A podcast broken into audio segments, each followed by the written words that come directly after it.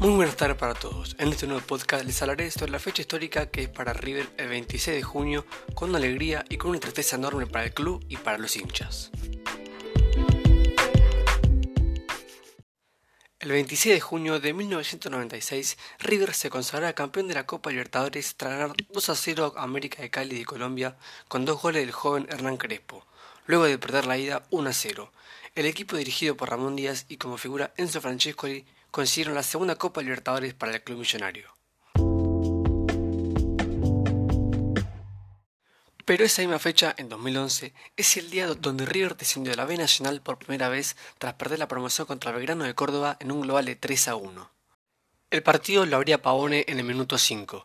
Todo parecía que River iba a meter más goles y quedarse en primera, pero un gol de Farré en el segundo tiempo para los cordobeses y un penal errado por Pavone para River les permitió a Belgrano ascender a la primera división de fútbol argentino y a River descender por primera vez en la historia de la mano de JJ López. 363 días después, River volvería a ascender a la máxima categoría del fútbol argentino.